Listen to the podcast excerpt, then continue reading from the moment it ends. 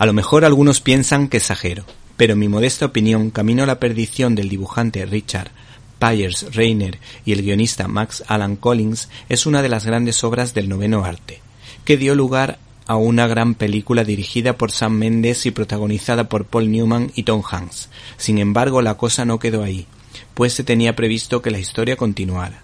Para ello, el brillante Max Alan Collins continuó su magnífica labor de divulgación, pues muchos de los personajes que aparecen existieron en la vida real, contando con dos artistas de primera línea como Steve Lieber y el español José Luis García López, que también lo hizo en su paso por el personaje de Superman.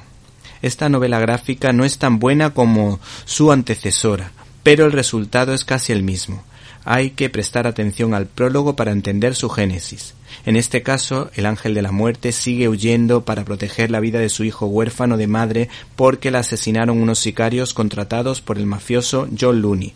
Nos ha gustado cómo el escritor presenta un personaje como el del ángel de la muerte, que tiene fe, pero está lleno de contradicciones. ¿Te está gustando este episodio? Hazte fan desde el botón apoyar del podcast de Nivos.